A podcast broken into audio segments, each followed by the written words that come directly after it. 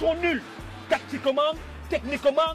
Vas-y, mon petit Vas-y ou pas, on bat les couilles. Allez, second poteau Pavard Non Bonsoir à tous les amis, nous sommes le dimanche 10 décembre et je vous souhaite à tous bienvenue dans le 28e épisode de Tactique. Avec moi ce soir deux grands copains, à ma gauche monsieur Samy qui est avec nous. Salut Samy Salut Sacha, salut tout le monde Comment tu vas Samy, en forme? Bah très très bien, écoute. Hein. Bon, ça fait plaisir. Et à ma droite, monsieur Baba qui est avec nous. Salut Baptiste Salut Sacha, salut les gars. Comment tu vas Baptiste? En forme olympique mon frérot. En forme olympique, c'est un petit retour là parmi nous, ça fait plaisir. Ah yes, il est temps. Plaisir de t'avoir. Bon, euh, les gars, il y a une euh, journée de Ligue 1 qui n'est pas encore tout à fait terminée parce que ce soir, dans, moins d'une heure, euh, Marseille se déplace sur le terrain de Lorient ce soir, en clôture de cette 15e journée de Ligue 1. Euh, on a eu pas mal de résultats intéressants. En vrai, en haut, euh, ça gagne. On va parler du PSG notamment qui, qui s'est euh, rassuré face à Nantes au Parc des Princes avant cette semaine. Bah, de Ligue des Champions face, à, face au Borussia Dortmund qui dans le même temps a perdu euh, hier 3 buts à 2. On va y revenir dans, dans un instant. On a Monaco qui a gagné euh, sur le terrain de Rennes. Euh, bon résultat aussi pour les Monégasques. Et Nice qui a gagné tout à l'heure contre Reims dans un match assez, assez disputé, messieurs. Et on va revenir aussi, messieurs, sur la victoire de Lyon. 3 buts à 0 face à Toulouse, donc sur sa pelouse du groupe AMA cet après-midi on va se demander si euh, c'est le déclic qui est en marche pour euh, les Lyonnais. Alors, tactique, épisode 28, c'est parti. Alors messieurs, déjà on va revenir euh, sur le match du Paris Saint-Germain, mais avant ça, on va commencer peut-être par, cette victoire de Lyon et faire un petit tour de table du coup, Samy et, Baba. sur cette victoire 3-0 face à Toulouse, un adversaire qui n'est pas forcément bien classé actuellement en Ligue 1, mais qui peut poser problème euh, bah, face à, plusieurs équipes. On l'a vu même en, Europe, hein, face à Liverpool.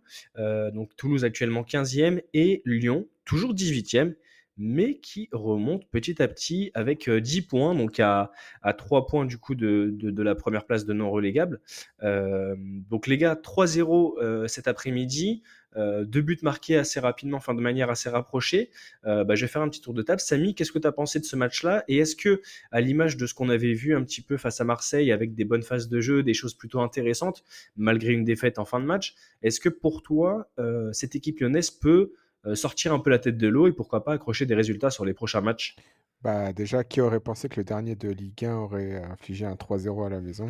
Bah ça c'est clair, surtout qu'en plus on, sait comment euh, Lyon est malade depuis ce début de saison, donc c'est vrai que c'était euh, c'était plutôt intéressant de voir euh, les Lyonnais même mettre le troisième but qui est, qui est quand même symbolique en fait finalement pour eux. Bah ouais, ouais, mais en même temps, ça permet aux supporters de passer un bon, un bon dimanche après-midi, tant mieux, mais je pense pas que cette victoire en fait serait un déclic pour l'Olympique lyonnais tant les mots sont, sont bien profonds pour les joueurs de Pierre Sage. Ouais, d'ailleurs, on va, on va revenir un petit peu après sur le futur entraîneur, Sampaoli à gauche. on parle aussi d'un entraîneur sortant, Bruno Genesio de Rennes, à droite pour revenir à la maison. Baba, je vais te demander la même chose qu'à Samy. est-ce que ce match peut être une mini référence dans ce, dans ce milieu de saison quasiment, parce qu'on a 15 journées. Euh, pour Lyon, est-ce que euh, tu entrevois euh, des, possibilités pour l'OL de, vraiment sortir de sa torpeur? Bah écoute, moi malheureusement je suis d'accord avec Samy, je crois pas que ça sera suffisant. je pense que comme tu l'as très bien dit, les mots sont, très profonds dans ce club. j'arrive toujours pas à, dégager une vraie identité de jeu, j'arrive toujours pas à avoir des vrais principes. On voit que cette victoire, bon, elle a été elle a été disputée, elle a été arrachée, même si le score euh, ne le montre pas forcément.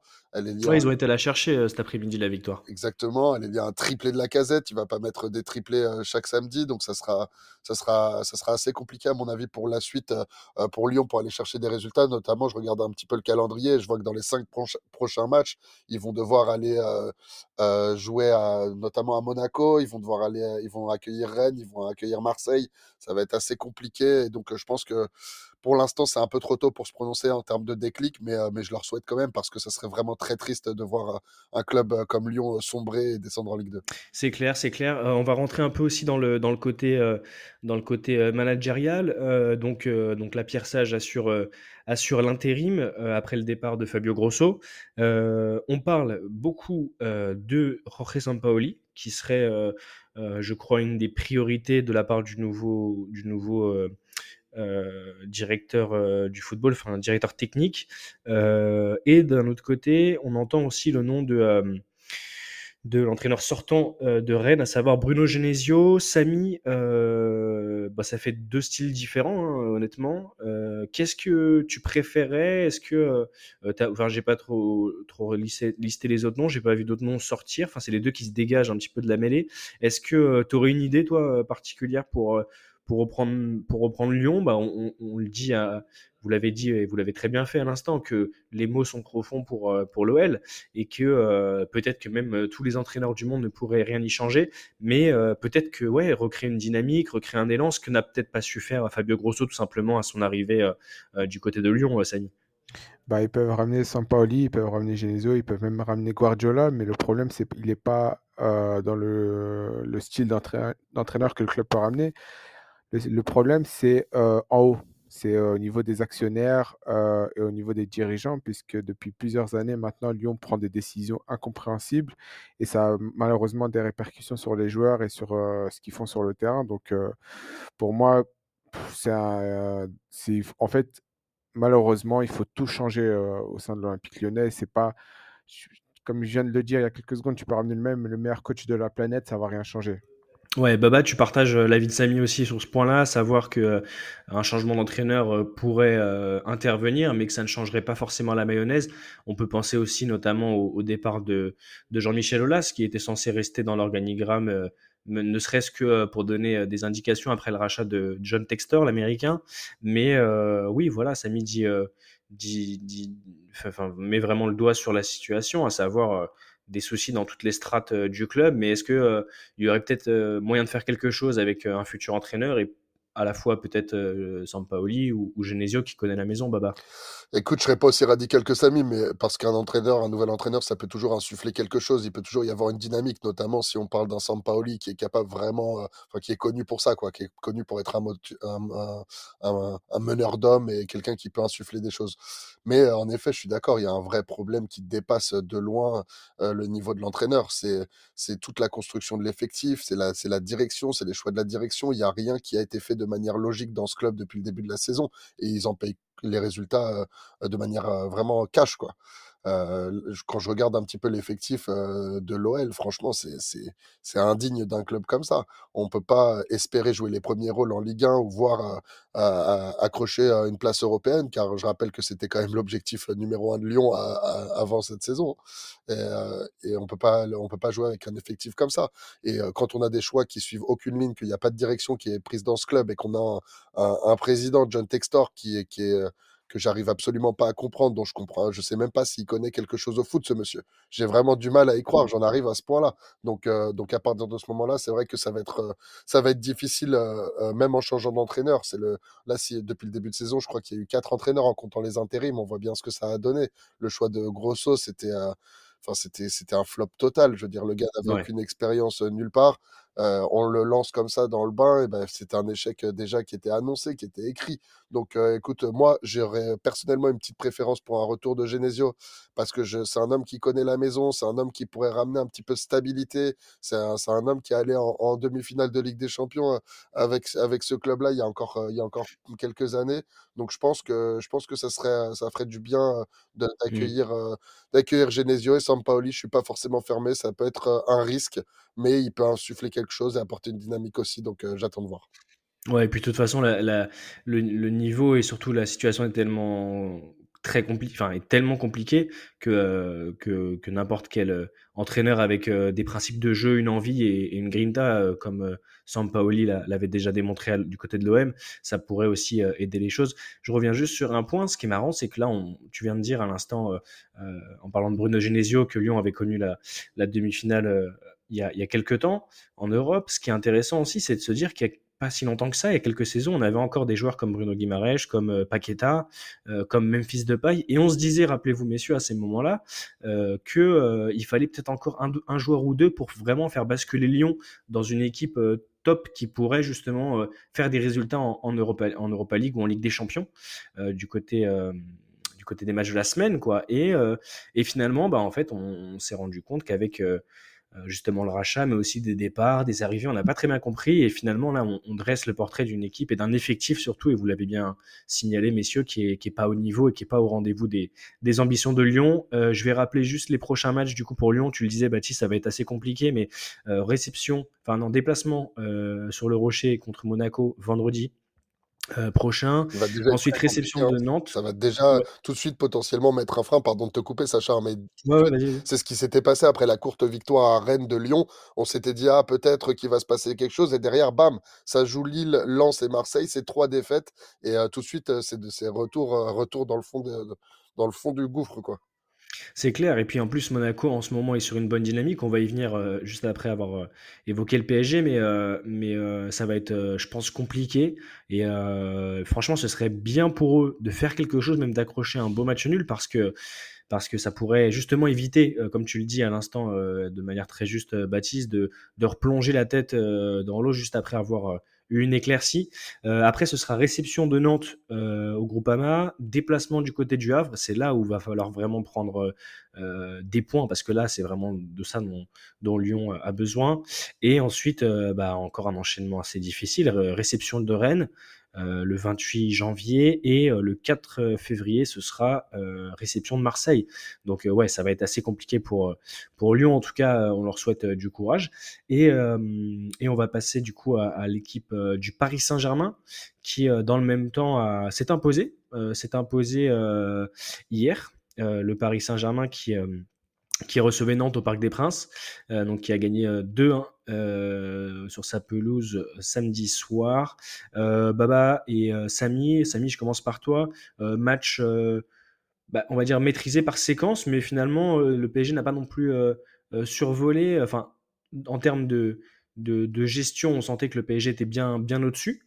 Mais moi, j'ai trouvé qu'il y avait encore quelques, quelques, quelques gestes brouillons devant. on aurait peut-être pu tuer plus le, plus rapidement le, suspense face à Nantes qui, euh, qui revient euh, bah, pas très longtemps après le but euh, finalement de, de, Barcola pour ouvrir le score, Samy. Bah, match, franchement, je me suis pas, je me suis pas régalé en tant que fan de foot. En même temps, quand on voit les buteurs, ce sont des remplaçants qui, qui marquent, ça veut quand même dire ce que ça veut dire. Même s'il y a une petite alerte en début de match avec Mbappé. Ouais, dès les premières, les premières secondes de jeu, avec cette belle ouverture et, ce face-à-face, en fait, ouais, même pas 10 secondes de jeu, quoi. Je parlais même au moment de l'échauffement où il y avait une petite crainte autour de Mbappé, ah parce qu'il y avait une possible petite blessure, mais finalement, il a tenu sa place. Mais franchement, je, suis assez confiant, parce que généralement, quand PSG joue quelques jours, à quelques jours avant un match crucial, généralement, il faut des matchs pourris, mais le moment, le, le moment où ils font le, match où ils jouent, par exemple, en Ligue des Champions, mmh ils font un match titanesque, limite ouais, là on est, là on est, on est, euh, on est complètement dedans, Samy, parce que euh, mercredi, euh, le Paris Saint-Germain affronte Dortmund pour ce dernier match de poule de, de Ligue des Champions. donc ce sera mercredi à 21h, Borussia Dortmund, Paris Saint-Germain. En battant le Borussia Dortmund, le PSG prendrait la première place du groupe. donc ça peut aussi mettre dans une position confortable pour affronter l'équipe tirée pour les huitièmes de finale. Baba, euh, on va rentrer un peu dans le détail de ce match-là contre Nantes, mais euh, on a encore vu Kylian Mbappé commencer neuf et euh, permuter en cours de match, notamment un peu à gauche, un peu à droite aussi lorsqu'il a échangé avec Barcola. Qu'est-ce que tu penses de cette position? Toi, je sais que ton, ton, goût pour, pour Gonzalo Ramos depuis ce début de saison, même on sait que voilà, t'es pas non plus fermé pour voir euh, Randall Colomwani jouait devant, même si je pense que comme moi, et après tu vas me dire ce que tu en penses, mais tu, trouves euh, quand même Gonzalo Ramos un peu plus étoffé, avec une palette un peu plus intéressante à ce poste de numéro 9. Euh, est-ce que ça t'inquiète encore de voir Luis Enrique bah, chercher des, des solutions avant ce match contre Dortmund ou finalement tu penses que c'est ça peut être intéressant et, et que comme le dit Samy euh, à l'instant euh, ça peut faire un, gros match surtout que Dortmund n'a plus rien à jouer parce qu'ils sont déjà qualifiés euh, pour ce, ces huitièmes de finale en, Ligue des Champions Baba. Alors je vais répondre en deux parties à ta question. La première c'est que comme tu l'as dit Samy c'est un match avant Ligue des Champions. Généralement le PSG est habitué à faire des matchs moyens voire bof euh, parce que les joueurs ont peur de la blessure, parce que le PSG a déjà assuré d'être premier en championnat. Euh, Enfin, je veux dire, il pouvait pas se faire rattraper à l'issue de ce match-là, même en cas de défaite. Et qu'en plus, l'équipe était très remaniée. Il y avait cinq joueurs qui n'ont, qui sont pas titulaires euh, habituellement, qui étaient alignés sur la feuille de match. Il y a eu beaucoup de rotation. Donc, euh, ce match-là, j'en tire pas énormément d'enseignements. Par contre, oui, je suis inquiet. Je suis inquiet parce que Luis Enrique, je, je le sens pas tout à fait serein au niveau de, de le, du choix de ses joueurs et de la composition. Moi, Mbappé en numéro 9, c'est pas quelque chose qui me satisfait. Je pense qu'il a, il a prouvé euh, toutes ces dernières années qu'il est vraiment meilleur du côté gauche quand il peut avoir une certaine liberté et repiquer dans l'axe. Et, euh, et comme tu l'as bien, comme tu l'as bien dit, Gonzalo Ramos, pour moi, c'est celui qui apporte le plus de, de complémentarité avec les deux ailiers euh, euh, devant, que ce soit donc Mbappé ou Dembélé. Et euh, c'est celui qui apporte vraiment une variété de registres euh, à cette attaque pour la rendre euh, plus imprévisible, pour euh, pouvoir euh, user de ce qui, est, ce qui, arrive euh, trop rarement à mon goût euh, au Paris Saint-Germain. Et puis parce que c'est un, vrai finisseur, c'est un, vrai numéro 9 à, l'ancienne, qui a des vraies qualités de finisseur. Et ça, je pense que c'est une qualité que, par exemple, Randall Colomani n'a pas encore, euh, que, et je le trouve, lui, notamment, euh, meilleur sur un côté. Ouais, même si on le voit un peu, un peu mieux dans le jeu, je trouve Randall Colomwani, on sent qu'il est un peu plus, peut-être pas plus en réussite, mais qui tente plus de choses, euh, qui se montre un peu plus. Voilà, c'est euh, un peu euh, ce que je lui reprochais depuis ce début de saison, c'est de le voir vraiment disparaître euh, de certains matchs lorsqu'il était aligné euh, d'entrée. Et, euh, moi, je suis, d'accord avec ce que tu dis, hein, cette palette qu'a Gonzalo Ramos. D'ailleurs, à un moment, il faut aussi être logique. Si on fait des recrutements, euh, c'est pas pour les voir euh, sur le banc. Je pense que euh, Luis Enrique avait peut-être l'idée de, de mettre, euh, de mettre euh, Asensio dans certains matchs pour tester en début de saison s'il allait potentiellement rentrer dans une, une rotation en, en poste de 9,5 plutôt Asensio. Et euh, finalement, bon, on l'a vu tout de suite, une blessure. Et, et, et là, là, on voit qu'il est juste physiquement pour, euh, pour les prochains matchs, même s'il a fait sa rentrée justement sur euh, le match de Nantes. Euh, en tout cas, voilà, c'est intéressant d'avoir euh, vos deux visions, euh, euh, messieurs, qui se rejoignent euh, euh, sur, euh, sur ce match de Ligue des Champions. Euh, on va quand même être euh, assez clair. Le Paris Saint-Germain doit gagner face à Dortmund sur ce dernier match pour être premier, sinon ce sera la deuxième place. Et euh, j'ai envie de vous dire, est-ce que vraiment ça a une importance? Parce que le Paris Saint-Germain tire toujours en ce moment, euh, sur ces dernières années, du coup, des, des gros euh, face à ces huitièmes de finale. Qu'est-ce que vous voyez et qu'est-ce qui serait pire Samy, toi, qu'est-ce que tu vois pour, pour, pour ces huitièmes de finale? Est-ce que tu, tu te dis que même en finissant premier, le PSG peut tomber sur un gros et être en difficulté déjà dès, dès le mois de février? Bah, déjà, je pense, je pense qu'il y a très peu de chances que Paris termine premier de, de sa poule. Tu les vois pas gagner contre Dortmund, du coup, sur ce dernier match, Samy? Ouais, mais bon, euh, Parce que le ça Dortmund n'a rien à jouer en plus. hein. C'est ça, aussi euh, qui, Bah, qui justement, je pense qu'ils ils- ils veulent, ils veulent se donner à fond pour euh, conforter leur place et éviter euh, d'avoir un gros en huitième. Ouais. Et toi, Donc, euh, je- ouais, vas-y. ouais. Non, vas-y, vas-y, c'est bon. Et euh, toi, Baba, qu'est-ce que qu'est-ce que t'en penses? Est-ce que tu, tu vois euh, Dortmund? Et je rappelle que Dortmund a perdu euh, hier en, en championnat, 3 buts à 2, avec un craquage de Mats Hummels qui, qui prend le rouge dès la 15e, et ça fait du coup revenir Leipzig dans le match. Est-ce que, comme Samy, tu vois un match où Dortmund va, va se donner à fond pour euh, essayer d'avoir la première place et de pas affronter un gros, même si on sait que ça veut moins dire euh, euh, que d'ha- que d'habitude, en fait, de finir premier ou deuxième. Alors, comme tu t'en doutes sûrement, moi je suis pas d'accord. Je, pe- je pense que le PSG va s'imposer euh, euh, mercredi. Euh, Est-ce que tu dis ça parce que tu seras au stade et que tu pourras avoir euh, un beau en spectacle? l'occurrence, je serai là pour soutenir, pour soutenir les joueurs et ça, je pense que ça va être, ça va être un très très beau spectacle en direct depuis le Signal Id- Iduna Park. Euh, non, je te dis ça très sincèrement parce que euh, c'est le premier vrai match décisif de la saison pour le Paris Saint-Germain. C'est le premier match qui viendra vraiment valider le, pro- le projet recentré autour de Mbappé et qui viendra aussi valider le projet de Luis Enrique. Donc euh, euh, ce match-là, il a une importance capitale. Je rappelle que si le PSG perd et que Newcastle gagne ou que le Milan gagne, euh, le PSG peut terminer en Ligue Europa. C'est pas une, euh, c'est quand même, ça, du, ça serait du jamais vu sur la période Qatari. Donc il y a quand même un enjeu qui est énorme.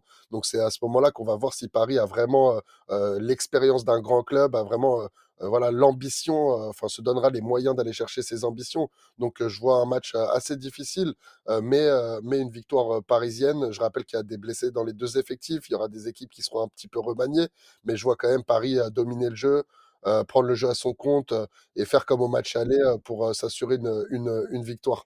Je rappelle aussi que le PSG n'a perdu qu'une seule fois contre Dortmund et euh, c'était euh, c'était au match aller du, du huitième de finale du Final 8 avec un doublé de Haaland. Haaland n'est plus là. Merci pour le Paris Saint-Germain. Ça sera, ça sera plus simple comme ça. Samy, qu'est-ce que tu penses de, de ce que vient de dire Baba? T'es d'accord avec lui? Ouais, euh, si Paris est en Ligue Europa, je veux une story de toi sur le chemin du retour. ça n'arrivera pas, mon grand, ça n'arrivera pas, mais bon. J'espère pour vous. Ouais. Mais ce qui est, ce qui est vrai, c'est que, et tu l'as dit justement, là on se focalise sur ce dernier match et on, on a cette ambition de voir euh, le PSG battre, euh, battre Dortmund. Mais, euh, mais c'est vrai, messieurs, que euh, dans le cas, si, si Paris venait à perdre, ce qui serait une vraie grosse désillusion, surtout parce que Baba euh, sera au stade et j'ai pas envie de le voir euh, triste au retour. Mais si le PSG venait à perdre face à Dortmund, Newcastle euh, passerait devant en cas de victoire et inversement, l'AC Milan passerait devant aussi en cas de victoire. Et euh, ce serait vraiment, comme dit, euh, comme dit Baba, une très très grosse désillusion de, de l'ère Qatari en, en Ligue des Champions, enfin du PSG version Qatari en Ligue des Champions. Euh, en tout cas, voilà, on aura la réponse mercredi, messieurs.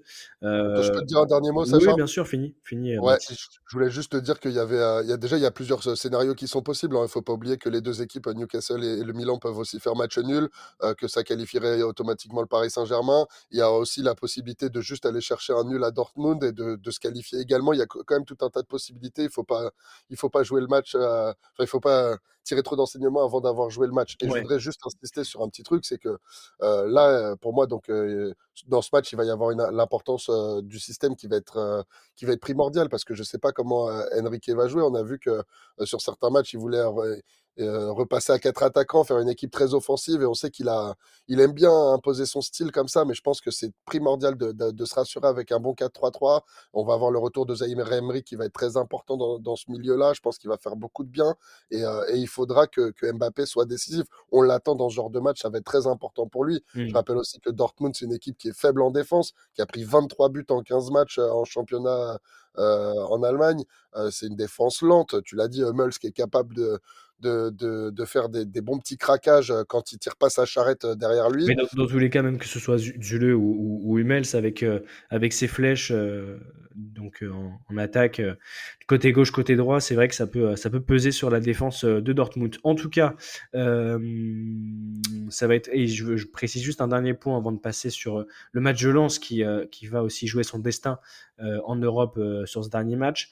Euh, par rapport à ce que tu disais, euh, pour finir avec le PSG, retour de Zaire Emery, c'est plutôt une bonne nouvelle, surtout parce que on avait vu sur ces derniers matchs euh, Fabien Ruiz qui était plutôt euh, pas mal sur ces, euh, sur ces derniers matchs euh, avec le Paris Saint-Germain. Et comme par hasard, avant la Ligue des Champions, on voit qu'il y a encore une blessure. C'est souvent euh, au milieu de terrain qu'on a, des, gros manques, même après avoir fait un recrutement. Donc c'est plutôt une bonne, euh, euh, situation de voir Zaire revenir dans le groupe parisien. Messieurs, on va passer à notre autre équipe euh, impliquée Ligue des Champions. Je parle du Racing Club de Lens qui nous a vraiment fait plaisir, euh, n'ayons pas peur des mots, sur cette, euh, sur cette phase de poule, même si on peut regretter justement la claque reçue euh, du côté de, de l'Emirates euh, sur ce dernier match. Euh, je rappelle même pas le score, mais en tout cas, euh, sur ce dernier match, Lens affronte Séville, une autre équipe malade, euh, messieurs, qui a encore perdu. Euh, C'était hier en Liga face à Mallorca, 1-0.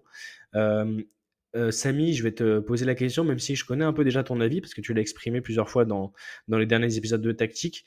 Euh, si euh, Lens fait un match sérieux et s'impose euh, face à Séville, ou alors fait même match nul, bah, Lens filerait en Europa League, peut-être une ligue à la portée du, du Racing Club de Lens, du moins où il y a un peu moins de, un peu moins d'écart face à, face à, face aux autres clubs, mon cher Samy. Et en cas de victoire, euh, plus 3 points si euh, Arsenal euh, vient abattre le PSV Eindhoven. On pourrait aussi voir euh, Lens terminer deuxième, euh, mon cher Samy. Bah, si j'ai, si j'étais à la place du coach de, de Lens, euh, je préfère me focus sur euh, le fait de, de conforter cette troisième place qui est synonyme de Ligue Europa. Je ne veux pas faire de calcul en regardant l'autre match si Arsenal s'impose, si Arsenal euh, perd. En tout cas, je fais ce qu'il faut pour euh, conforter ma, ma troisième place qui est synonyme de Ligue Europa. Au moins, la Ligue des Champions, c'était quelque chose d'exceptionnel pour un, pour un club comme le Racing Club de Lens. Euh, maintenant, si on va en Ligue Europa, c'est pas, c'est pas dramatique pour ce club, hein, loin de là. Ouais, et puis c'est une belle compétition aussi, l'Europa League. Malheureusement, le, le- tenant du titre, donc Séville, est très très malade. Et, et attention quand même aux Espagnols, hein, parce que on le disait même avant les, Hollandais du PSV Eindhoven. Bon, les Anglais d'Arsenal, on les connaît, mais attention quand même à ces matchs un peu baroud d'honneur, hein, ces matchs de la dernière chance pour faire quelque chose devant, devant son public, parce que euh, là, euh, ce sera, ce à Lens, mais on sait que Séville a aussi ses supporters qui se déplacent. Euh, Baba, dernier match de, de Lens pour l'instant, du coup, dans cette Ligue des Champions, en tout cas dans cette phase de poule, face à, à Séville.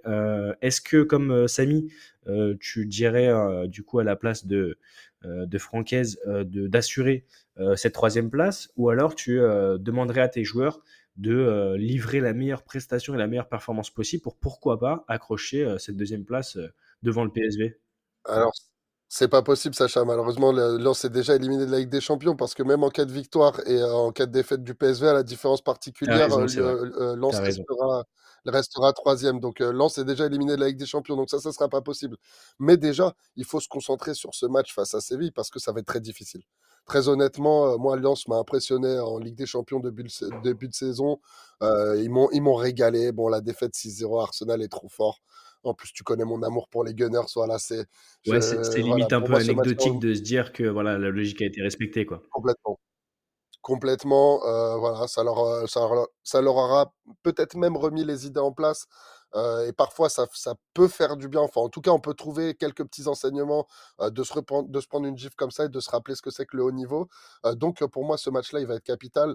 je pense pas que Lens sera en capacité d'aller gagner, même à, à, domicile contre Séville. Ça va être très compliqué parce qu'on sait que Séville, ok, c'est un club malade, mais on dit la même chose tous les ans.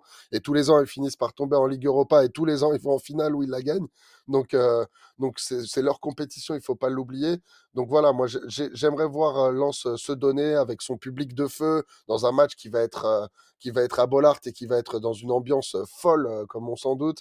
Et, je pense que Lens peut accrocher un match nul. J'aimerais une victoire et puis j'aimerais que, que Lens se qualifie pour aller en, en Ligue Europa où elle aura peut-être un petit peu plus de chances de figurer, mais même dans cette dans cette compétition, Lens, ça reste un petit peu un ovni. Hein. C'est une équipe qui est, qui, produit du beau jeu, qui est belle à voir jouer, mais qui a quand même pas un effectif qui est constitué pour, pour une Coupe d'Europe et ça sera quand même aussi assez difficile en Ligue Europa. Ouais, c'est clair, c'est clair. Et merci de m'avoir corrigé sur, sur la qualif. Tu as bien raison, euh, mon cher Baba. Donc là, ce sera vraiment le, euh, le, but, en fait, d'assurer cette, euh, cette qualif en Europa League et pourquoi pas, comme Marseille il y a quelques années, même s'il il y avait un effectif un peu plus garni, de, de, au moins de bien figurer sur les huitièmes de finale et d'essayer de faire, de faire quelque chose. Mais en tout cas, comme tu le dis, et, comme tu l'as dit aussi, Samy, ça va être. Euh, c'est déjà une très belle euh, campagne que nous ont offert euh, les Lensois et, finir du coup à Bollard en beauté face au public Lensois, ça peut être aussi une très très belle image pour notre pour notre foot français et en tout cas on supportera bien évidemment comme tous les clubs français engagé en Coupe d'Europe, le RC Lens sur ce dernier match face à Séville. On va revenir, messieurs, euh, sur euh, la Ligue 1 et on peut faire aussi des ponts euh, justement avec les équipes qui vont connaître aussi leur dernier match en, Europa League et en Europa League Conférence. je vous propose de parler de Monaco. Monaco, messieurs, qui s'est rassuré, enfin qui s'est rassuré, qui a continué en fait à, gagner, mais qui a qui a bien assuré le coup, je veux dire, contre Rennes, 2 buts à 1, alors euh, qu'ils ont été réduits euh, au score euh, un peu avant la 80e minute de jeu. les gars, match, match assez disputé finalement contre, contre Rennes, mais on sent que Monaco monte en puissance. En plus, Monaco ne joue pas en semaine cette saison. Donc, on a vraiment des joueurs un peu plus frais, je trouve, et bien dirigés par, par Adi du côté de, Monaco. je rappelle le classement, mais c'est assez simple. nice est repassé deuxième, donc dauphin du Paris Saint-Germain en, gagnant tout à l'heure. On va y revenir. Et Monaco est juste derrière, hein, à deux points de, Nice. donc, on voit quand même un bon début de saison de la part des Monégasques. Samy, est-ce que tu penses qu'il faut compter de toute façon sur, euh, Monaco dans les trois premiers euh, cette saison avec euh, peut-être Nice ou alors même peut-être deuxième si Nice vient décrocher la, la charrette du haut. Bah oui, Monaco se pose en tant que figurant parmi les le podium dans le podium du championnat de France. Mais par rapport au match d'hier, le mot rassuré n'est pas le terme approprié pour qualifier la prestation de Monaco. Je dirais plutôt que les Monégasques se sont fait peur parce que quand on regarde la seconde période des Monégasques, euh, ils se sont fait bouffer dans tous les secteurs euh, de jeu. hein. Ouais, c'est Euh, vrai qu'il y a eu beaucoup d'actions d'actions rennaises en, en fin de match pour, pour, réduire, pour réduire la marque, mais je trouvais quand même que physiquement même, bah, et- Monaco a mis un petit coup, euh, un petit coup dans la tête de, de Rennes hier. Je sais pas si tu as ressenti ça aussi. bah, surtout parce que les Monégasques ont profité euh, d'une erreur du milieu de terrain de, de Rennes. Je sais plus c'est qui qui a fait cette erreur-là pour marquer le deuxième but. Mm. Mais au-delà de ça, tu as vu les défenseurs de Monaco? Ah c'était euh, c'était des charrettes. euh, les Rennais ne jouaient qu'en profondeur. Et, Ouais. euh, et quand on regarde la, la défense de Monaco, tous les défenseurs se sont pris un carton jaune parce qu'ils se sont fait bouffer par la vitesse des Rennais. Donc, Mm, mm. euh, les- oui, les Rennais ont poussé. Ils sont dans une période un peu compliquée, les joueurs de jeu, Julien Stéphan. Mais à noter aussi, là, franchement, la très bonne deuxième période de Rennes qui a poussé jusqu'au bout pour tenter euh, d'égaliser avant le, le deuxième but euh, monégasque. Après, Monaco s'est mis un peu dans la merde tout seul, puisque Vanderson, euh, celui qui a ouvert le score, a été expulsé quelques minutes plus tard. Donc, franchement, oui, euh, Monaco s'est fait peur. Monaco s'est fait peur, Baba, mais euh, est-ce que ça, ça te plaît ce début de saison de, de, de la part des hommes d'Adi Hutter? Est-ce que tu retrouves vraiment euh, un Monaco d'il y a quelques années avec euh, de la consistance, notamment au milieu de terrain, un joueur qui est totalement libéré et qui, euh, on le sait, euh, est assez fort euh, lorsqu'il n'est pas blessé euh, Je parle d'Alexander Golovin. Euh, Qu'est-ce que tu vois euh, par rapport à Monaco? Comment tu juges ce, début de saison, enfin cette euh, presque mi-saison, on va dire, à, la 15e journée? Alors moi, je l'ai dit ici, j'étais sceptique au départ. hein, sur, euh, avant avant le début de la saison, j'étais sceptique sur l'AS Monaco parce que euh, cet entraîneur-là, moi, j'étais, euh, je savais pas trop ce que ça pouvait donner à Duter. Euh, j'étais sceptique par rapport à la construction de l'effectif et par rapport aux forces en présence. Je me demandais si vraiment ça allait pouvoir donner quelque chose et si la mayonnaise allait prendre. Et force est de constater que, que c'est le cas. Monaco est certes une équipe qui est un petit peu irrégulière, qui fait parfois des contre-performances un peu inattendues, mais globalement, euh, Balogun est arrivé, il fait, il fait clairement, euh, il fait clairement le taf. On a, on a des joueurs qui se sont révélés. tu as parlé de Golovin qu'on connaissait déjà et qui fait une bonne saison, mais je pense à Minamino notamment, que, que moi j'attendais pas personnellement à ce niveau-là et qui, et qui régale. On a Vanderson qui commence vraiment à se découvrir et qui, euh, qui marque beaucoup de buts, qui est très offensif et qui est solide. Leur seul euh, petit secteur, euh, tu l'as évoqué, Samy, qui est un petit peu défaillant, c'est la défense. Et je pense que je pense que ça ne devrait pas forcément poser de problème cette saison parce que c'est en, effet une équipe qui, qui prend des buts mais qui en marque beaucoup. Je crois que ça doit être la deux ou troisième meilleure attaque du championnat. Monaco, je pense la deuxième même.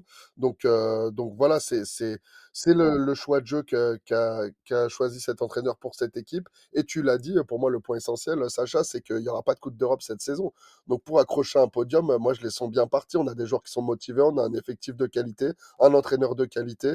Euh, je pense que ça va fonctionner. Je rappelle que les, adversaires, euh, enfin les concurrents directs pour le podium, que ça se- Nice, moi, j'y crois pas beaucoup. Moi, c'est une équipe qui surfe sur une, défense de fer et qui prend pas de but, mais je les vois pas, les vois pas tenir sur la longueur. Et Lille, malheureusement pour eux ou heureusement pour eux, tout dépend de comment on voit les choses, mais ils ont vraiment le potentiel pour aller loin en Conference League dans cette compétition un peu, un peu spéciale où ils peuvent vraiment, pour moi, aller vraiment quasiment accrocher une demi-finale ou une finale. Donc, ils auront une Coupe d'Europe pendant, pendant encore pas mal de- temps dans la saison. Donc, ça va peut-être être un peu difficile de jongler avec le championnat puisque l'effectif n'est pas non plus pléthorique. Et puis derrière, on voit que les équipes comme Lens et Marseille ont déjà pris du retard. Donc euh, pour moi, c'est- bon signe pour Monaco euh, pour l'avenir. Je vois que tu es encore habitué aux passes décisives, du coup je la prends avec grand plaisir. On va parler de Nice les gars. Euh, donc euh, dans le contexte, euh, Nice qui s'est imposé euh, cet après-midi face à Reims dans un match assez disputé. hein. On a vu de la tension, on a vu euh, des, des petits coups, on a vu ouais, vraiment de la, de la hum, comment dire, de- des visages un peu marqués, un peu serrés en fin de match. En témoigne notamment cette poignée de main franche entre, entre euh, Will Steele et, et, euh, et le coach euh, niçois, euh, j'ai oublié son nom. Farioli. Euh, Farioli, merci. En fin de, donc entre Will Steele et Farioli en, en fin de rencontre. Nice qui, bah, comme tu le disais, un peu, un peu en, en pointillé baba, mais qui a plutôt bien défendu, mais qui, euh, qui a peiné hein, à trouver ce- cette ouverture euh, en, fin de match pour, euh, pour revenir, pour revenir au score justement, donc 2 buts à 1 pour les Niçois. Samy et après Baba. Donc Samy, Baba venait de dire à l'instant que la forme du moment de Nice allait, allait être passagère plutôt et que ça, allait être un peu plus compliqué sachant que le secteur principal de jeu où ils excellent depuis ce début de saison, c'est surtout la défense, où ils sont très rigoureux, prennent quasiment pas beaucoup de buts en fait, euh, Nice.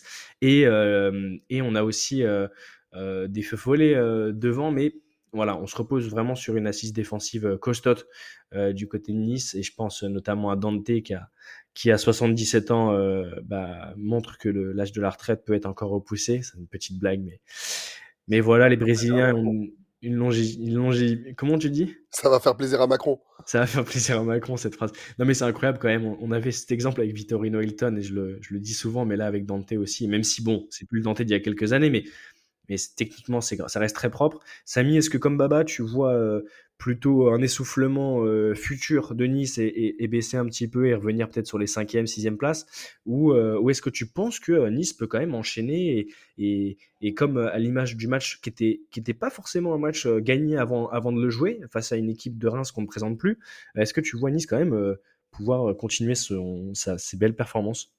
Bah, pour moi, oui, parce que Nice a tous les ingrédients pour, pour durer pendant cette saison-là. On rappelle que Dante est le patron de la meilleure défense d'Europe. nice qui a, qui a concédé que 6 buts. Ouais, c'est clair que c'est ça, donne, ça donne à réfléchir. Ouais. Même. Comment? Dont deux par Mbappé, petit clin d'œil.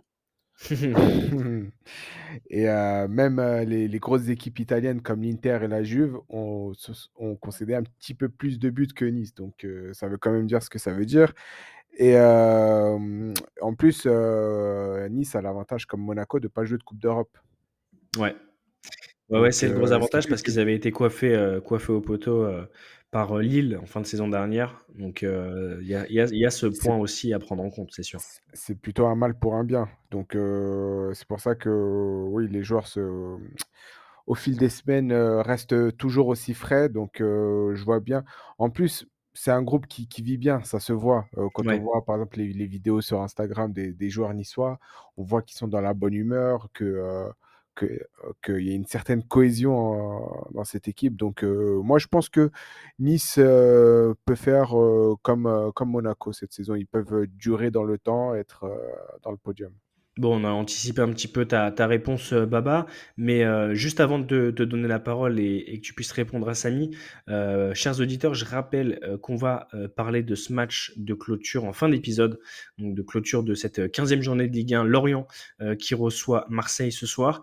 Et juste avant, on aura encore une petite minute développée par Samy. Vous avez aimé la semaine dernière sa, minute tactique sur, Xabi Alonso du côté de de l'Allemagne. Euh, et cet après-midi, ce soir même, chers auditeurs, chères auditrices, vous allez avoir un petit topo de ce bon début de saison d'une équipe italienne. Je laisse un petit peu de suspense, mais euh, on va laisser la parole à Samy après.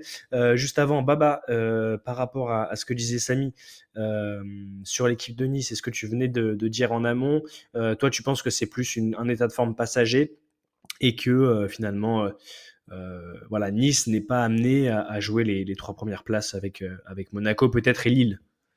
Alors, je dirais pas passager, hein, parce qu'ils ont fait quand même un très bon début de saison avec une seule défaite et, en encaissant très très peu de buts.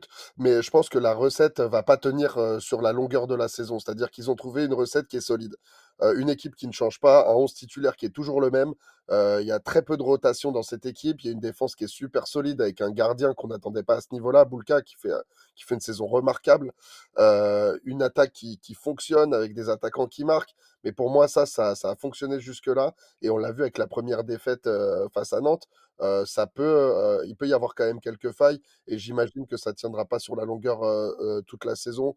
il va y avoir des matchs difficiles pour Nice dans les, dans les prochains jours. Je pense à Lens, je pense à, à Rennes ou à Monaco qui arrivent il va falloir, enfin, ça va être très difficile de tenir jusque-là. Je les vois quand même accrocher une place européenne parce qu'ils jouent pas de Coupe d'Europe et parce qu'ils ont quand même un effectif solide, mais ça, ça suffira pas à mon avis pour accrocher le, podium. Ouais, à voir s'ils sont capables de répéter hein, en fait ce qu'ils ont fait au Parc des Princes, à savoir une grosse intensité et encore une rigueur défensive hein, dont on parle, parce que c'est vraiment ce qui caractérise cette équipe niçoise de Farioli depuis ce début de saison, l'une des meilleures en Europe. Donc, donc clairement, à voir sur les prochains matchs. En tout cas, c'est vrai que ce début de saison, il est plutôt intéressant. Et pour le coup, ça faisait plusieurs années qu'on pointait du doigt le manque d'ambition, en tout cas euh, concrétisé sur le terrain euh, de, la part d'Ineos en fait à Nice. Et là, euh, bah, avec ce coach italien dont on ne connaissait pas forcément euh, ni les tenants ni les aboutissants, on, voit quand même qu'il y a d'autres techniques et d'autres formules qui marchent pour, pour, pour s'imposer et engranger des points au classement. En tout cas, voilà, c'est bien noté, messieurs, pour Nice. Euh, juste avant de faire la minute de Samy et de conclure justement par ce match euh, de clôture de cette 15e journée de Ligue 1, on va peut-être dire un mot de ce qui s'est passé du côté de, de Lille. C'était très très calme, 0-0 finalement dans ce match. Lille a poussé quand même, mais bah là on peut avoir peut-être des, contre-coups de, du championnat d'Europe, messieurs, Samy et puis après Baba, 0-0 contre Clermont. C'est quand même le genre de match qu'il faut gagner en championnat pour, pour justement rester, rester, rester très haut. Donc là, je rappelle que Lille est quatrième, n'est qu'à 3 points de l'AS Monaco, mais c'est quand même des matchs importants à gagner, Samy. Bah, le plus imp- euh, quand, on n'arrive pas pardon, à gagner les matchs, il faut savoir ne pas les perdre. Même si euh, Lille, c'est vrai que contre Clermont, qui est 17e du, du championnat, aurait dû euh, s'imposer assez largement. Et au passage, je suis dégoûté parce que sur MPP, j'ai mis une grosse victoire de Lille. Mais ouais, c'est dommage et c'est mauvaise préparation pour, pour le match de Conference League face à Ljubljana, c'est bien, c'est bien ça? C'est Clarksvik. C'est les pêcheurs, là. C'est les pêcheurs des îles Féroé. Ouais, Clarksvik. Et puis, on rappelle que Lille euh, est, est, assuré de est assuré de, de disputer la suite de, de, de la compétition parce qu'ils sont premiers, si je dis pas de bêtises. C'est ça, avec 11 points il va falloir assurer la première place et ça va être l'enjeu quand même de cette, euh, de cette rencontre face, à, face aux pêcheurs. Ouais, mais c'est sans leur manquer de respect. Mais c'est là, c'est le genre de, de match où il n'y a rien à dire parce que dans le contenu, euh, il n'y avait pas grand chose à se mettre sous la dent. Il n'y avait pas grand chose à se mettre sous la dent. On a vu deux trois occasions euh, lilloises, mais mais c'est aussi intéressant de, les gagner ces matchs-là avant justement euh, une échéance européenne, même si bon, contre Klarsvik, ça devrait, ça devrait se, se passer comme il faut.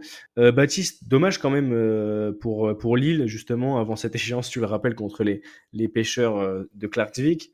Euh, ça aurait donné un petit peu, peu d'allant avant d'affronter cette équipe en, en, en Europa League conférence, euh, Baptiste? Ouais, c'est sûr. Après, clairement, c'est une, équipe qui est chiante à jouer, hein. surtout à domicile. Euh, c'est pas toujours facile d'aller gagner là-bas. Hein. C'est une équipe qui a fait une bonne saison la saison dernière et qui, qui, a, un peu, qui a plus de difficultés cette saison-là, mais qui a pas tout perdu de ses principes de jeu. Et Lille, c'est une équipe qui, qui est, qui est qui est pas forcément très très solide non plus euh, euh, à l'extérieur, qui a, qui a, eu du mal à aller arracher des victoires à l'extérieur. Donc, euh, donc ce 0-0, on va dire qu'ils ont un petit peu sauvé les meubles. Il fallait surtout pas perdre pour pas être décroché au classement. Euh, Lille conserve sa quatrième place avec euh, deux points d'avance sur Brest et quatre sur Lens. Je pense que c'était la principale chose à faire pour pouvoir maintenir cet objectif de jouer l'Europe la saison prochaine. Après, je ne sais pas si Lille pourrait être beaucoup plus ambitieux que ça, compte tenu de l'effectif et compte tenu du fait qu'ils ont une Coupe d'Europe à jouer et qu'ils peuvent aller très loin, à mon avis, dans cette Coupe d'Europe, comme je l'ai dit tout à l'heure. Et, et, et, je pense que c'est ça, ça ferait plaisir aux supporters lillois de pourquoi pas aller jouer un, un, un trophée ou de jouer un titre cette saison. Je pense que c'est peut-être leur principal objectif, tout en, gardant la tête concentrée pour jouer l'Europe la saison prochaine. Ouais, c'est clair. C'est, je pense, un bon moyen aussi de faire plaisir à ses supporters de jouer une compétition européenne à fond. Même la, la Ligue Europa Conférence, ça reste une compétition européenne et c'est, euh, je pense, euh, un beau cadeau euh, que pourrait faire Lille en essayant d'aller le plus loin possible dans cette compétition. surtout qu'en championnat, ils reprennent avec un match assez compliqué la semaine prochaine. Paris Saint-Germain face au PSG. du coup, du côté de Lille, ça va être un, un, match aussi intéressant pour pour le LOSC. messieurs, dans le jeu, je me permets de ça, mais surtout en fonction du résultat de Dortmund. Si, si, le PSG a perdu contre Dortmund, ou ça peut être derrière, il peut y avoir la, de la petite vengeance de la part du Paris Saint-Germain. Ouais, on a surtout euh, vu justement euh, des matchs un peu, un peu canassés, un peu fermés avant les matchs importants en, en Ligue des Champions pour le Paris Saint-Germain, mais surtout des gros scores en sortie de match euh, de Ligue des Champions, un peu comme un exutoire parfois. Donc Ouais. à surveiller aussi. Messieurs, j'attire votre attention sur un, un dernier match. Moi, j'en parle parce que j'aime cette équipe, donc c'est un peu subjectif, mais on en a parlé aussi sur quelques épisodes. Mais Strasbourg qui gagne à la dernière seconde dans ce match euh, face au Havre. Euh, D'ailleurs, Strasbourg ouvre le score, je rappelle un petit peu pour nos chers auditeurs, de, pour le fil de, de l'émission dès la 21e minute de jeu. Euh, égalisation au, retour des vestiaires, 5 minutes après le retour, euh, même pas 4-5 minutes après le retour des, vestiaires du Havre. Et on a ce match, ce but à la, toute dernière minute, à 90 plus 7. Euh, les gars, Strasbourg, bon, on parle de ce match-là, mais c'est plus pour parler de, Strasbourg, qui revient bien avec, euh, avec Patrick Vieira, qui euh, qui avait succédé à, Fred Antonetti du coup en ce début de saison, mais euh, qui est dixième, messieurs, qui est à seulement trois points euh, de passer juste derrière euh, Reims au classement. Euh, les gars, c'est qu'est-ce que vous voyez? On a, eu aussi ce, changement d'actionnaire avec les mêmes propriétaires que, Chelsea. Est-ce que, comme moi, vous voyez justement des choses intéressantes et qui vous, amènent à penser que Strasbourg peut faire une, une, une, saison tout à fait correcte et figurer parmi peut-être la première partie de tableau jusqu'à la fin Ou est-ce que euh, c'est un petit peu des équipes que vous voyez en dents de avec euh, des, états de forme qui sont un petit peu ambivalents euh, je, vais te donner, la parole, Samy, et puis après, Baba, tu nous diras ce que tu en as pensé. Bah, faut noter qu'aujourd'hui, c'était la quatrième victoire de Strasbourg en championnat. Leur dernière victoire, c'était quand même le 24 septembre face à Metz à l'extérieur. Donc quasiment trois mois sans, gagner. Je pense que Strasbourg va, va être euh, pendant toute la saison en deuxième partie de tableau. Euh, en plus, euh, Strasbourg avait plutôt bien commencé son championnat, mais ils ont perdu malheureusement lors du dernier jour de mercato un joueur qui était très important pour eux. C'était Jean-Rickner Bellegarde, parti à Wolverhampton contre un très gros chèque. Donc euh, Bellegarde, c'était un peu le meilleur joueur, l'homme un peu à tout faire de cette équipe strasbourgeoise. Donc à partir de là, je pense que malheureusement Strasbourg va, va lutter pour son maintien jusqu'au bout.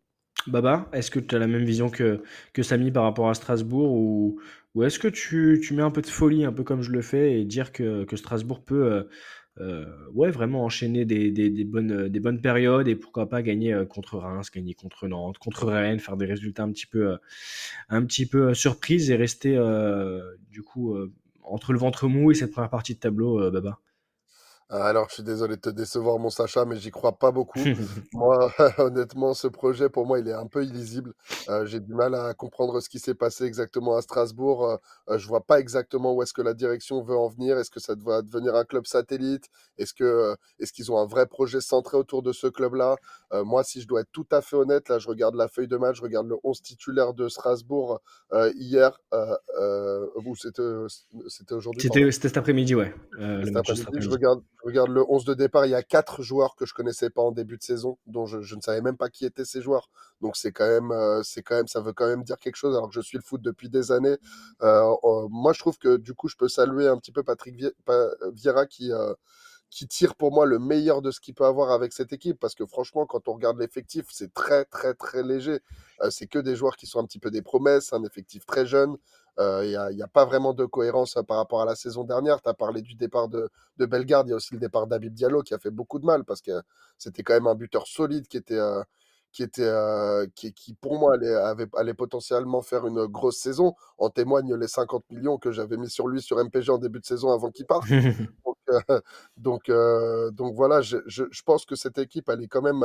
relativement faible en termes de niveau d'effectif et je pense que là pour le coup ils sont à peu près à leur niveau, là où ils peuvent être classés. Et ça serait bien d'accrocher le fond de la première partie de tableau, euh, la 9e, 10e place en fin de saison. Je pense que ça serait pas mal pour, pour la première saison de ce projet. Et puis on verra par la suite la direction que, qu'ils peuvent prendre. Mais, ouais. mais, ça va être compliqué. Je, je, termine juste par te dire que le calendrier n'est pas simple hein, pour Strasbourg parce que après avoir joué Lorient la semaine prochaine, il y aura Lille, puis Marseille. Et après, on aura une petite pause, un petit répit avec Strasbourg et Clermont. Puis derrière, ça sera le PSG et Lens. Donc ça va être compliqué. Ça va être compliqué. Je vais juste rappeler donc les derniers résultats qu'on n'a pas évoqués, qu'on n'a pas évoqué justement depuis ce, début d'épisode. Montpellier qui a fait match nul face à Lens 0-0. Euh, et on n'a pas parlé aussi, dans le détail en tout cas, de Metz face à Brest. Brest qui s'est imposé un but à zéro à l'extérieur. Je vais faire un petit récap score euh, du match en cours, messieurs. Le dernier match euh, de Ligue 1, déjà 2-0 pour l'Olympique de Marseille à la 11e minute de jeu. Un but de Chancel Mbemba à la 3e minute de jeu et un but de Pierre-Emerick Aubameyang à la 9e minute de jeu. Euh, on va finir par, par parler de ce match en fin d'épisode justement. Mais juste avant, Samy, tu voulais nous parler d'une équipe italienne. Une équipe que j'aime beaucoup, que j'ai suivie très très très longtemps en Italie, en Serie A, euh, tu vas nous parler du début de saison de la Juventus, mon cher Samy. Ah, je devais parler de quelque chose? Tu, nous, tu, devais faire euh, cette minute euh, pour, pour la Ah, je rigole, blague à part. T'as as failli me faire peur. Hein. J'étais en train de me poser la question de savoir si mon conducteur était tout à fait bien réglé. Non, plus sérieusement, tu voulais nous parler de la Juventus. Est-ce que, mon cher Samy, tu avais peut-être des, inquiétudes avec ce retour de Massimiliano Allegri pardon, et, euh, finalement de, voir euh, un bon début de saison euh, de la part de la Juve. Franchement, Sacha, je vais dire honnêtement, je suis agréablement surpris par ce retour Tony Truant de la Juventus au premier plan en Italie, puisqu'elle réalise une saison 2023-2024 pour l'instant quasi parfaite. 11 victoires, 3 matchs nuls et une défaite. Et tout ça, ce n'est pas le fruit du hasard parce que euh, faut, dire les choses aussi. Hein. Personne n'aurait misé une pièce sur le renouveau du club euh, le plus titré d'Italie, surtout après son exclusion pardon, de la Conference League, les problèmes notamment avec euh, Paul Pogba.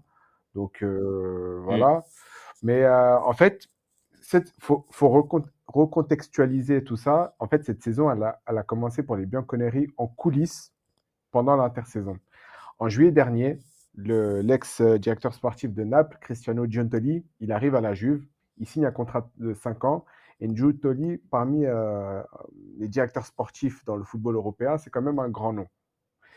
Et euh, en fait, l'une des principales missions, sera de retrouver euh, une Juventus compétitive sur la scène nationale en luttant de nouveau pour le Scudetto, mais aussi sur la scène européenne à long terme. C'est ce mmh. c'est ce qu'il avait réussi à faire lorsqu'il était lorsqu'il est arrivé à Naples en août 2015. Et on voit le résultat du Napoli qui a fini par, par gagner un Scudetto la, la, saison dernière. Et pour que les Bianconeri retrouvent un peu de la, une certaine comment cohérence sportive, ça passe par des choix forts d'un point de vue économique. Et il faut dire les choses, hein. il y a quelques années, le transfert et le salaire de Cristiano Ronaldo a bien laissé des traces. Euh, tout d'abord, sur le mercato, il a décidé d'abaisser la masse salariale et il a décidé de ne plus donner de salaire mirobolant à des joueurs qui ne donnaient plus satisfaction. Il a, réussi à faire partir euh, Juan Cuadrado, qui avait euh, négocié une, éventuelle prolongation, mais que John Tolly, à son arrivée, s'y était opposé. Donc, bye bye. Pareil, idem pour Di Maria. Il a réussi à vendre définitivement Kulusevski à Tottenham et euh, notamment Denis Zakaria avec un chèque de plus de, presque 30 millions d'euros à Monaco. Il arrive à faire euh, des, bons, achats, notamment en recrutant Timothy Weah de, Lille et en recrutant définitivement euh, Arcadius Milik à l'Olympique de Marseille. Et il faut noter des retours de prêt qui ont été assez concluants, par exemple de Winston McKenney à Leeds United ou de Andrea Cambiaso de Bologne. Sur le plan sportif, le succès de la, vieille dame, euh, les tifosi la doivent notamment à Massimiliano Allegri. Est-ce qu'on n'aurait pas pensé, euh, avant son, retour, on savait le, côté sceptique justement des, observateurs en Italie avec ce jeu plutôt canassé, plutôt fermé euh, et défensif, Samy? Ah oui, tout à fait. Tout à fait. Et il réalise un début d'exercice 2023-2024 de très grande qualité et il arrive à, ma grande surprise, à, comment dirais-je, à tirer le maximum de mmh. son groupe. Une dynamique qui est plus que positive et bien loin des derniers mois de la saison dernière, où le coach il était très très souvent pointé du doigt par les médias italiens par une partie des tifosi qui, et il ne faisait pas forcément l'unanimité au sein de sa direction qui pensait déjà le limoger au profit euh, d'Igor Tudor notamment. C'était un des noms cités euh, du Mhm. côté de Turin. Et il faut dire que quelques mois plus tard, euh, l'ancien technicien de l'AC Milan est, a- est en train de prendre sa revanche. Euh, J'ai basé en fait ma chronique sur euh, quatre critères euh, pour, euh, par rapport au, au renouveau de la Juventus. D'abord, une solidité, solidité défensive, puisque la Juventus, euh, euh, ça date pas d'hier non plus. La Juventus, elle est réputée pour son assise défensive, avec toujours le système cat- Catenaccio à trois défenseurs, avec euh, Danilo, Bremer et euh, Gatti, qui est arrivé en 2022 en, en provenance de Frosinone. Le club a encaissé que 9 Ouais. buts. À, do- à domicile, ils en ont pris que 4 buts. En 15 matchs, ils en ont pris que 4 à la maison. Et euh, le secret en fait de cette solidité euh, défensive, c'est le bloc bas. Deuxième euh, critère, c'est la poly- polyvalence pardon, des pistons. Allegri, en fait, il doit son succès notamment à ces deux pistons qui, euh, qui sont euh, Cambiaso et, et Kostic. Cambiaso, un, un- un nom un peu, euh, un peu moins connu du, du grand public. C'est un international espoir italien. C'est il a un profil plutôt atypique puisque c'est un gaucher qui Mhm. joue à droite. Profil, profil assez rare en Europe. Et qui a un coffre athlétique extrêmement élevé et qui fait euh, de nombreux euh, replis défensifs. C'est un joueur qui a une moyenne de distance parcourue par match d'environ euh, 10,5 km, ce qui est énorme pour un, pour un, pi- pour un piston. Et de l'autre côté, on a euh, Philippe euh, Kostic, un joueur un peu plus euh, connu, entre guillemets.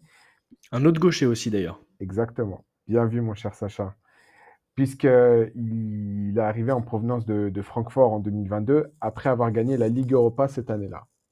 Kostic, il a un style un peu plus offensif que euh, son coéquipier et son profil ressemble énormément à, à un international croate que j'adore, qui s'appelle Ivan Perisic. C'est un Mm. piston qui est extrêmement explosif, qui est capable de déborder sur les ailes avec une vitesse qui est parfois impressionnante. C'est un adepte euh, du jeu rapide et direct, mais si Allegri l'intègre dans son 3-5-2 en tant que, que piston, c'est qu'il a des qualités défensives que peu le soupçonnaient, mais qu'on avait déjà vu auparavant à Francfort, notamment lors de cette campagne euh, 2021-2022 d'Europa League. Dans certains matchs, Allegri le fait souvent sortir à la place de Timothy Weah pour justement apporter un peu plus d'équilibre, surtout lorsque la Juve est en difficulté en fin de rencontre et laisse le ballon inconsciemment à l'adversaire. Le troisième critère, je pense que euh, tu vas adorer et les auditeurs aussi, et surtout à Baba qui nous écoute, c'est le renouveau d'Adrien Rabiot.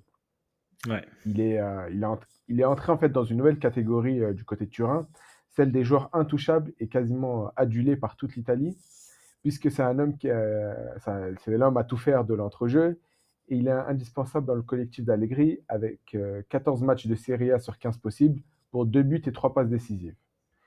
Euh, l'ancien milieu du PSG confirme sa capacité à être dé- décisif. Une aubaine pour, euh, une aubaine pour les Turinois qui sont privés de Coupe d'Europe cette saison et plus que jamais en course pour amener le Scudetto dans le Piémont. Mais il faut rappeler que son meilleur match a eu lieu la semaine dernière sur la pelouse de, de Monza, où au-delà d'être euh, buteur et passeur, l'international français a rendu une copie quasi parfaite et sa prestation a été saluée par toute l'Italie, ce qui est assez rare pour un joueur étranger. Et le quatrième euh, critère, euh, et le dernier, c'est euh, une attaque assez garnie. Avec des attaquants de classe mondiale comme Dujan Vlahovic, qui, il faut rappeler, a failli partir l'été dernier, l'été dernier, mais qui a finalement décidé de rester. Merci Cristiano Giuntoli.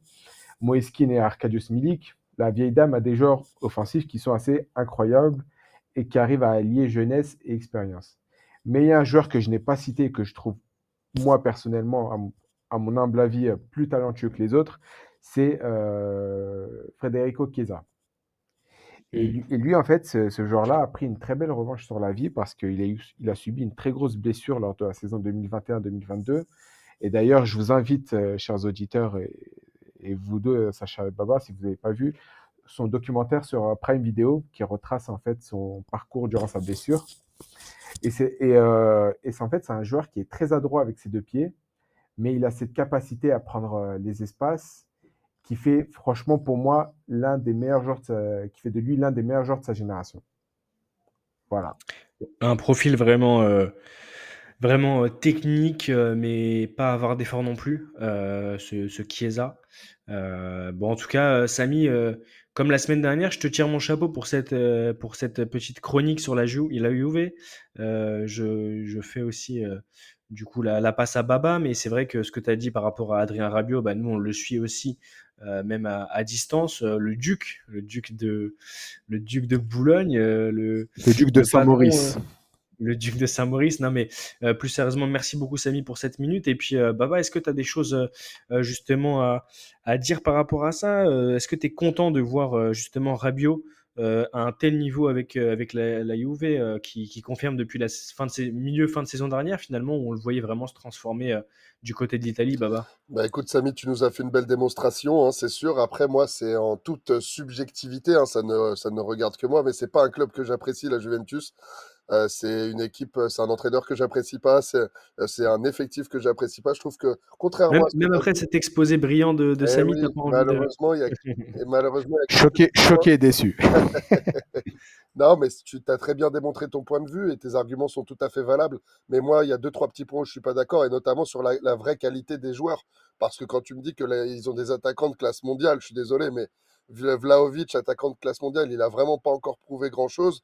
Euh, Keane et, et, euh, et Milik, on peut pas, on peut pas dire euh, que ça soit des vrais attaquants de classe mondiale. Je pense pas que le top euh, club européen se Keane, batte pour avoir ces attaquants-là.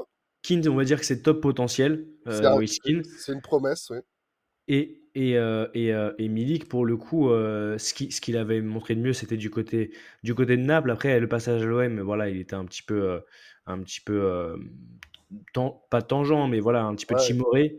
C'est un joueur qui a euh, jamais marqué plus de 15 buts en une saison. Enfin, je veux dire, ça fait pas partie encore. euh, euh, voilà. Et puis, il est pas tout jeune non plus. Je pense qu'on peut pas parler de, star mondial pour lui. Et Chiesa, moi, je suis d'accord avec toi sur Chiesa. C'est un joueur que j'apprécie particulièrement. Ça doit être le seul de cet effectif que j'apprécie vraiment beaucoup. Parce que pour moi, c'est une grande promesse du football. C'est un des meilleurs joueurs de sa génération. Et je pense qu'il est promis à un grand avenir. Euh, mais par contre, moi, je, je- j'espère que cet avenir se fera loin de la Juventus. Parce qu'à mon avis, il est bridé dans ce système que tu as parfaitement bien décrit avec un bloc bas qui joue en contre-attaque et qui se base beaucoup sur une solidité, une solidité défensive. Je trouve qu'il est bridé et qu'il n'est pas exploité à son plein potentiel. Je lui conseille euh, de- d'autres clubs, euh, au hasard le Paris Saint-Germain, pour venir un petit peu exploiter son potentiel et pour euh, ça- s'éclater un peu plus avec des joueurs de qualité avec qui il pourra combiner, faire parler sa technique et évidemment son sens euh, du but. Et, euh, et- et donc voilà, moi, tu m'as posé la question, Sacha, sur Adrien Rabiot et pour y répondre, j'ai toujours une petite blessure ancrée dans mon petit cœur pas quand je parle de ce joueur parce que ça a été un, ça a été un joueur formé au Paris Saint-Germain qui a fait, euh, qui a fait les beaux jours de ce club. Mais force est de reconnaître qu'en effet, il est très solide du côté de la Juventus. Il a assumé enfin un rôle de patron dans cette Ouais. équipe qu'il avait d'une part réclamé au Paris Saint-Germain, qu'il n'a jamais vraiment eu euh, par rapport à, à l- à l'effectif qu'il y avait à cette époque-là et qu'il peut avoir dans, dans ce, ce grand club européen qui est la Juventus. Et justement, je trouve que c'est positif parce que euh, on le voit en équipe de France. On voit qu'il Ouais. a pris un autre statut, on voit qu'il a, qu'il a vraiment euh, voilà, il, impose son jeu, il a toujours eu des capacités techniques et physiques impressionnantes, et là je trouve que vraiment il prend de la confiance, et euh, je pense que c'est bon signe et c'est bon augure pour, euh, pour l'Euro avec, les, avec les Bleus. Ouais, t'as bien conclu par rapport à, par rapport à ça, parce que je, je l'aurais fait de toute façon, mais c'est vrai que le voir exceller, euh, euh, notamment euh, sur ce dernier match avec la Juve, là, c'est c'est de très très bonnes factures pour, pour nous hein, en tant que Français, pour le prochain Euro, là, à savoir la prochaine grosse, grosse échéance pardon, en Allemagne l'été prochain, mais, mais c'est clairement un, gros point de satisfaction à l'heure où, où forcément notre milieu de terrain d'il y a quelques années, notamment en 2018, euh, a bel et bien changé, messieurs. Euh, en tout cas, merci beaucoup Samy pour cet exposé et euh, on va revenir maintenant sur ce dernier match de, euh, de championnat, c'est le match de cette dernière, le dernier match de cette journée de championnat, pardon, je mets les mots dans l'ordre, chers auditrices, chers auditeurs. Mais Marseille gagne déjà 2-0 face à Lorient à la 25e minute de jeu. Bon là, je vais pas vous demander de ce que vous pensez de ce match, on va plutôt parler de, de ce que vous voyez par rapport à l'OM et cette dynamique. Déjà, est-ce que vous, est-ce que vous aviez envisagé que l'OM euh, démarre euh, de manière aussi, euh, aussi imposante face à, face à Lorient, qui pour le coup, Lorient est, est mal embarqué en ce début de saison. Euh, Samy, euh, je, vais te, je vais te demander en, premier. Bah non, je je suis pas surpris parce que, depuis le match contre Lyon, Gattuso a compris qu'il fallait changer de système de jeu en passant, par une défense à 3. Heu, en même temps, c'est, un schéma tactique que, que la majorité des joueurs, de l'OM connaissent puisqu'ils l'ont déjà pratiqué la saison dernière sous Tudor, mis à part Aubameyang et Renan Lodi qui sont arrivés cet été. Mais, heu, force est de constater que, heu, ce ce nouveau schéma, réussit plutôt très bien aux aux Marseillais puisqu'ils ont inscrit 2 buts en en 10 minutes face à même même si c'est, une équipe lorientaise qui est un peu malade, mais quand même mettre 2 buts en en 10 minutes, surtout, lorsqu'on voit la façon dont ils ont marqué ces buts-là, heu, bravo Gattuso. Heu, Baba pour, et à ouais. noter et à noter juste, la belle passe décisive de, de Chancel Mbemba pour Aubameyang. J'ai l'impression de voir une passe de David Beckham tellement la la balle, elle a été enroulée, pour le second poteau. Heu, justement, j'allais parler, heu, et relancer Baba sur, heu, un peu ce que tu viens de dire, mais surtout sur, les combinaisons qu'on a vues sur le dernier match, donc de de l'Olympique de Marseille, ce match en retard, face à Lyon mercredi, heu, 3-0 avec, bah, en fait, des une entente qui s'est réellement créée entre, Vitinha et et et Aubameyang. Est-ce que tu, tu penses que qu'on a vraiment le vrai Aubameyang, heu, de retour, heu heu, du côté de de l'OM, mon cher Baba? Et est-ce que, comme, ce que vient de dire Samy, à l'instant, voilà, de marquer 2 buts aussi rapidement, ça montre aussi, que l'OM est vraiment dans une bonne passe, en ce moment, Baba? Alors moi, pour commencer, je dois le dire, hein, je l'avais évoqué, quelques fois, précédemment dans ces podcasts. Heu, j'avais beaucoup d'attentes, heu, pour, heu, Marseille cette saison et force est de dire que c'est l'équipe qui m'a le plus déçu, hein. Je suis désolé Samy, mais, heu, mais cette saison, Marseille, j'ai été j'ai allié enfin, j'ai enchaîné déception après déception et je pense que là, il y a eu un véritable déclic qui s'est passé, heu, qui s'est passé à l'Ajax et qui s'est passé grâce à à à cette compétition européenne, heu, parce qu'on voit que Marseille est dans une toute autre dynamique. En effet, tu as raison, le système, de jeu à 5, je pense que ça marche bien du côté de l'OM.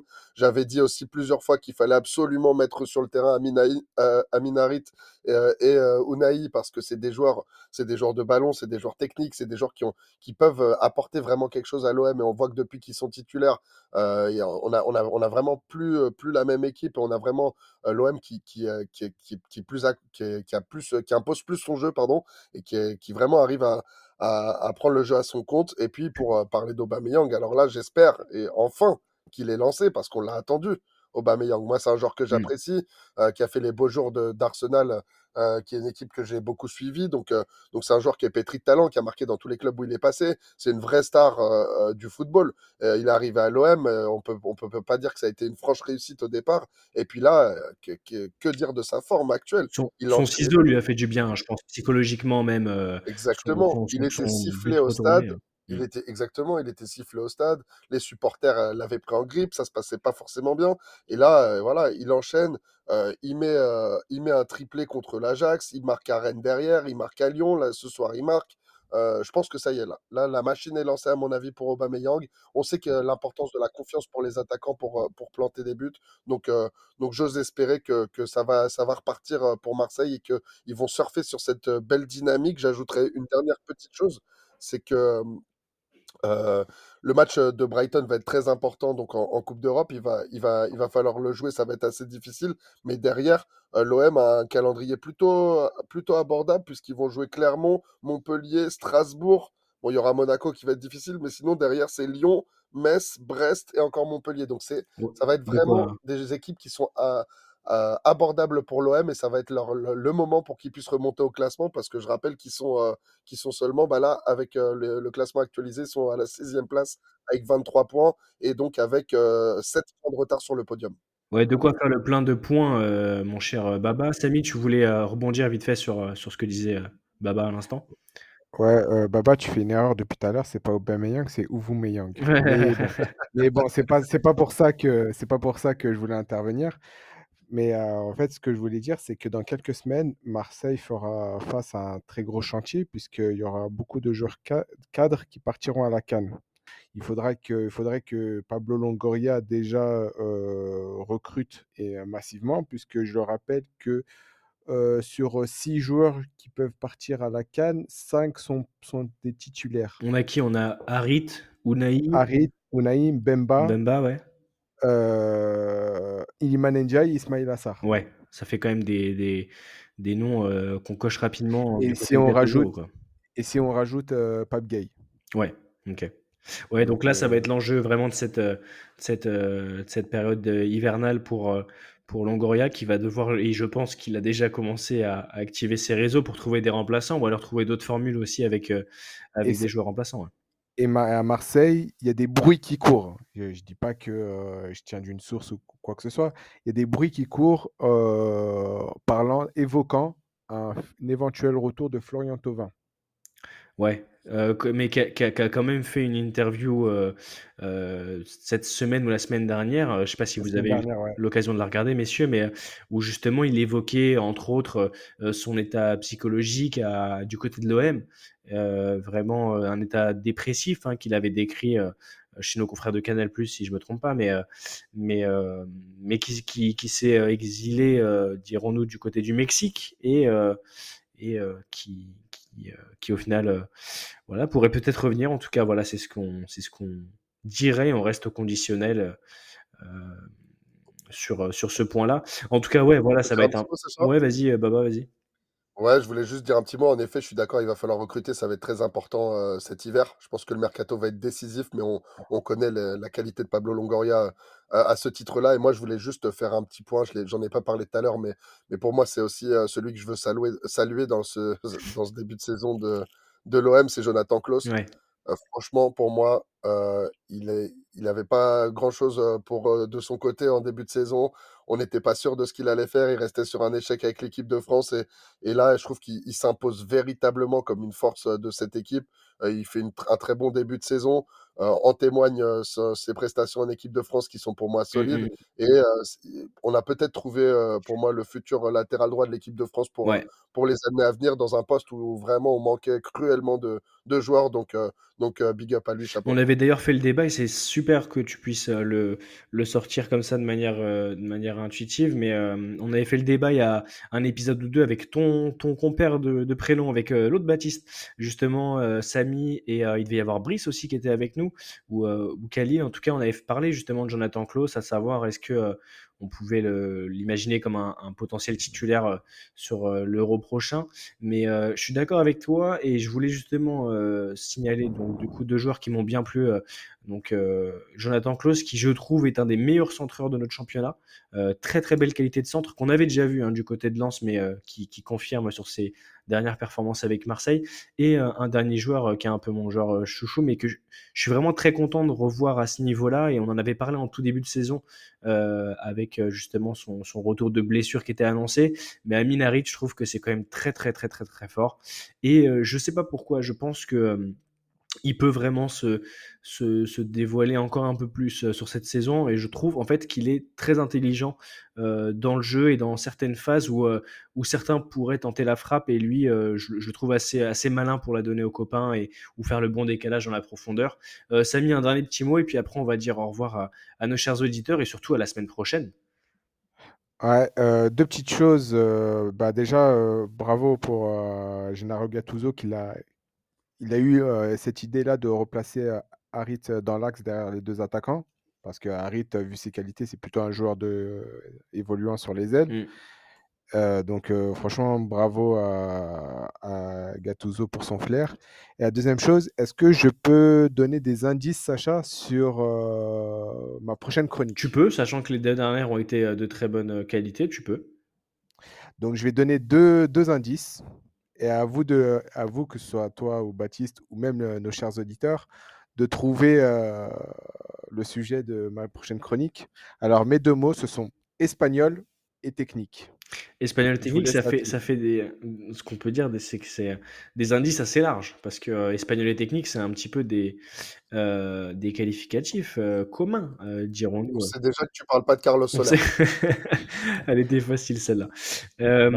On, laisse, on laisse nos chères auditrices et auditeurs de tactique y réfléchir et pourquoi pas de mentionner sur Twitter le compte officiel tactique, arrobas tactique podcast pour, pour savoir, on fera un petit, un petit, un petit message justement par rapport à ta prochaine chronique. Mais, Et euh, 3-0 pour Marseille. mais euh, j'ai peut-être une petite idée et euh, je n'en dirai pas plus, mais je pense qu'on peut aussi mettre pure première ligue dans ce, avec ces deux. Non. Non? Bon, bah alors je me suis trompé et j'ai fait le malin pour rien. En tout cas, messieurs, c'est l'occasion pour moi de vous remercier pour cet épisode du dimanche 10 décembre. Euh, je refais juste un tout dernier petit point euh, par rapport à, à notre cher Ligue 1 qu'on a bien développé en détail, mais euh, à l'heure où on parle, je vais faire un petit retour sur le classement provisoire puisque l'OM est actuellement en train de gagner 2-0 sur le terrain de Lorient, 3, 3, 3. 3-0 avec ce but à l'instant. donc, De de De Balerdi sur une passe décisive de Jonathan Klaus, comme annoncé. Bah voilà, comme quoi on est optimal et qu'on ne dit pas n'importe quoi dans cette belle émission qui est tactique. euh, dans cette belle émission qui est Tactique Podcast, messieurs. Alors, petit retour sur le classement avant de, de vous dire à la semaine prochaine. Euh, ce sera d'ailleurs un épisode intéressant avec le débrief euh, de- des matchs européens pour nos clubs français, euh, notamment les derniers matchs de poule. Mais le PSG premier avec 36 points. Ensuite, on a Nice, Monaco, Lille quatrième, cinquième Brest, sixième Marseille pour l'instant qui gagne 3-0 avec ce but de Balerdi face à Lorient. Septième Lens, huitième euh, Reims. Derrière, il y a Nantes qui est neuvième, dixième Strasbourg. Et ensuite, en bas de tableau, onzième Le Havre, douzième Metz, treizième Rennes qui va devoir remonter, sinon ils vont se faire tirer les oreilles par Brice qui les, qui les encensait depuis ce début de, de saison et qui est très très déçu match après match. Montpellier 14e, Toulouse 15e et ensuite la dernière phase, euh, la phase des relégables avec Lorient 16e qui prend actuellement 3-0 face à l'OM, 17e Clermont et finalement Lyon avec euh, un petit point de retard sur Clermont. Messieurs, merci beaucoup encore. Merci Baba. C'était cool de t'avoir ce soir. Merci Samy. Merci les gars, c'était top. Euh, chers auditrices, chers auditeurs, vous nous retrouvez et sur toutes les plateformes d'écoute et de téléchargement, Apple Podcast, Deezer, Spotify, vous avez l'habitude. Euh, continuez à suivre le foot comme vous le faites, à aller voir des matchs, à jouer avec vos potes, à euh, faire des barbecues avec des, des hamburgers en forme de ballon de foot.